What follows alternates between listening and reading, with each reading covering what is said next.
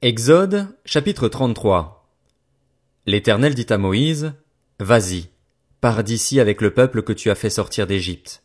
Monte vers le pays que j'ai juré de donner à Abraham, à Isaac et à Jacob en disant, Je le donnerai à ta descendance. J'enverrai un ange devant toi et je chasserai les Cananéens, les Amoréens, les Hittites, les Phérésiens, les Héviens et les Jébusiens. Monte vers ce pays où coule le lait et le miel.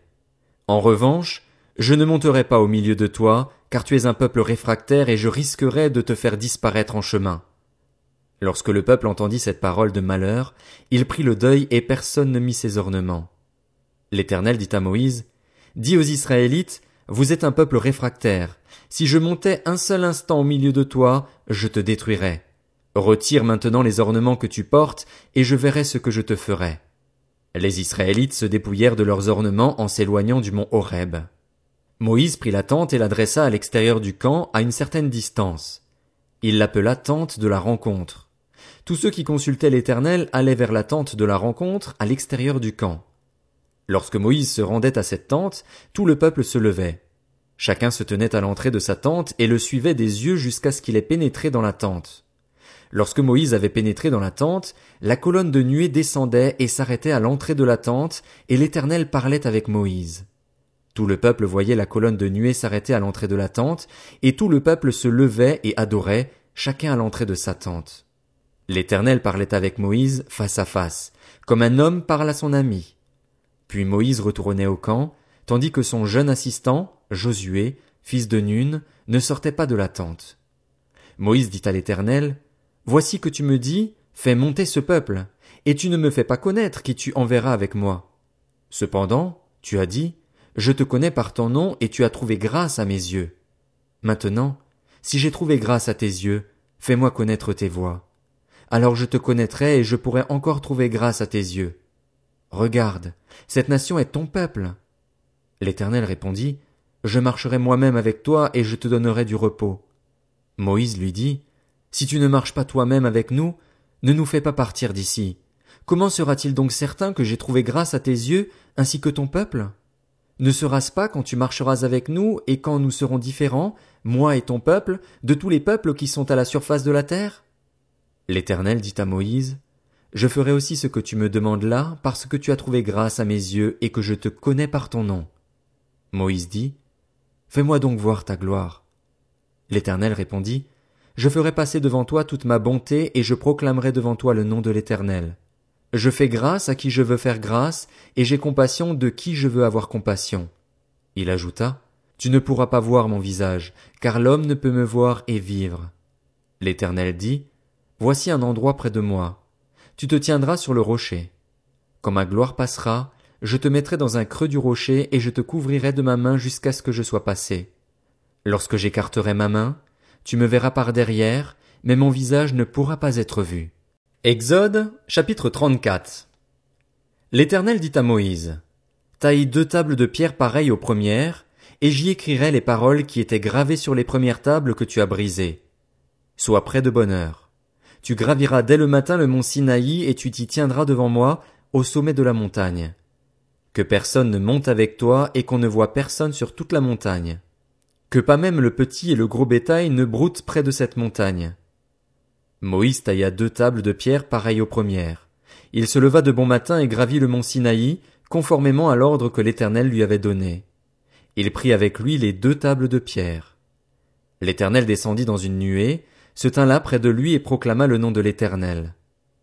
L'Éternel passa devant lui et s'écria, L'Éternel, l'Éternel est un Dieu de grâce et de compassion, lent à la colère, riche en bonté et en vérité. Il garde son amour jusqu'à mille générations, il pardonne la faute, la révolte et le péché. Mais il ne traite pas le coupable en innocent, et il punit la faute des pères sur les enfants et les petits-enfants jusqu'à la troisième et à la quatrième génération. Aussitôt Moïse s'inclina jusqu'à terre et adora. Il dit, Seigneur, si j'ai trouvé grâce à tes yeux, que le Seigneur marche au milieu de nous, même si c'est un peuple réfractaire. Pardonne nos fautes et nos péchés, et prends-nous pour ta possession. L'Éternel répondit, Voici, je conclus moi-même une alliance.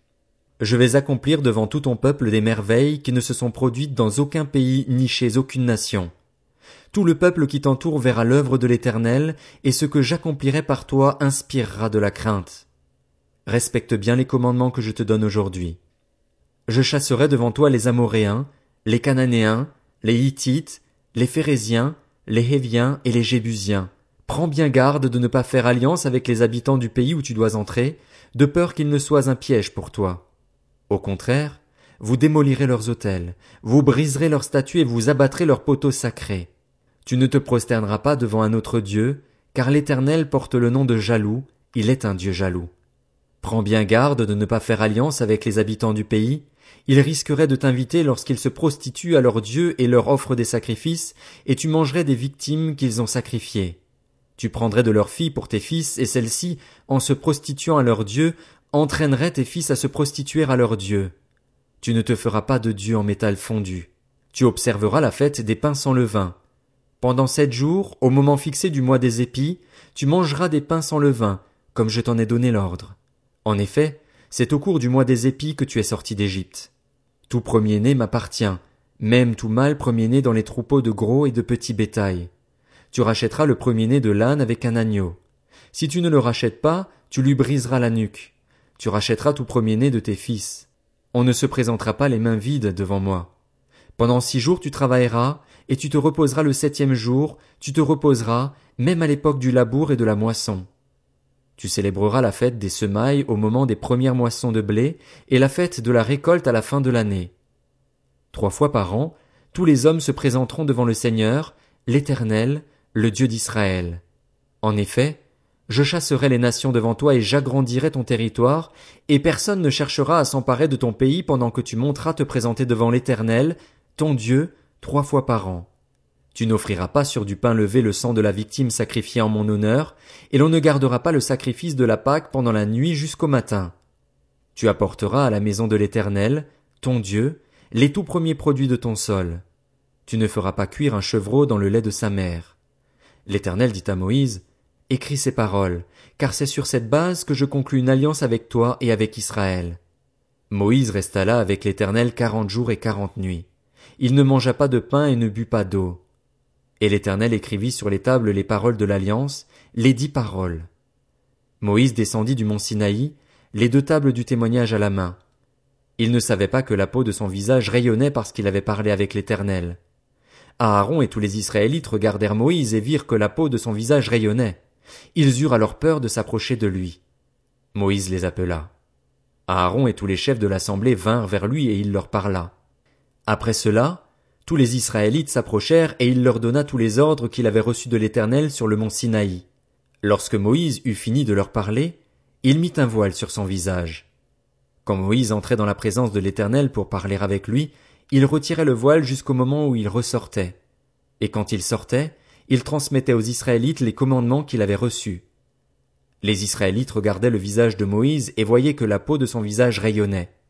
Et Moïse remettait le voile sur son visage jusqu'au moment où il entrait pour parler avec l'Éternel. Exode, chapitre 35. Moïse convoqua toute l'assemblée des Israélites et leur dit, Voici les commandements que l'Éternel ordonne de mettre en pratique. Pendant six jours on travaillera, mais le septième jour sera saint pour vous. C'est le sabbat, le jour du repos, consacré à l'Éternel. Celui qui accomplira un travail ce jour-là sera puni de mort. Dans aucun de vos foyers vous n'allumerez de feu le jour du sabbat. Moïse dit à toute l'assemblée des Israélites, Voici ce que l'Éternel a ordonné. Prélevez sur ce qui vous appartient une offrande pour l'Éternel. Toute personne dont le cœur est bien disposé apportera en offrande à l'Éternel de l'or, de l'argent et du bronze des étoffes teintes en bleu, en pourpre, en cramoisi, du fin lin et du poil de chèvre, des peaux de bélier teintes en rouge et des peaux de dauphin, du bois d'acacia, de l'huile pour le chandelier, des aromates pour l'huile d'onction et pour le parfum odoriférant, des pierres d'onyx et d'autres pierres pour la garniture de l'éphode et du pectoral.